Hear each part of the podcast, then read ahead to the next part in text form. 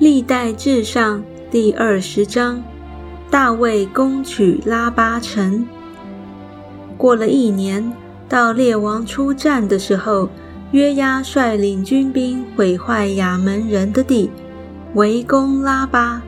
大卫仍住在耶路撒冷。约押攻打拉巴，将城请覆。大卫夺了亚门人之王所戴的金冠冕，其上的金子。众议他连得，又牵着宝石，人将这冠冕戴在大卫头上。大卫从城里夺了许多财物，将城里的人拉出来，放在锯下，或铁耙下，或铁斧下。大卫待亚门各城的居民都是如此。其后，大卫和众军都回耶路撒冷去了。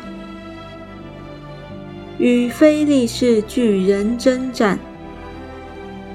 后来，以色列人在基色与非利士人打仗，护杀人西比该杀了伟人的一个儿子细派，非利士人就被制服了。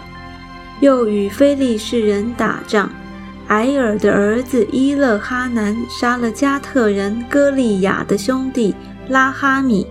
这人的枪杆粗如织布的机轴，又在加特打仗，那里有一个身量高大的人，手脚都是六指，共有二十四个指头。他也是伟人的儿子。这人向以色列人骂阵，大卫的哥哥是米雅的儿子约拿丹就杀了他。这三个人是加特伟人的儿子。都死在大卫和他仆人的手下。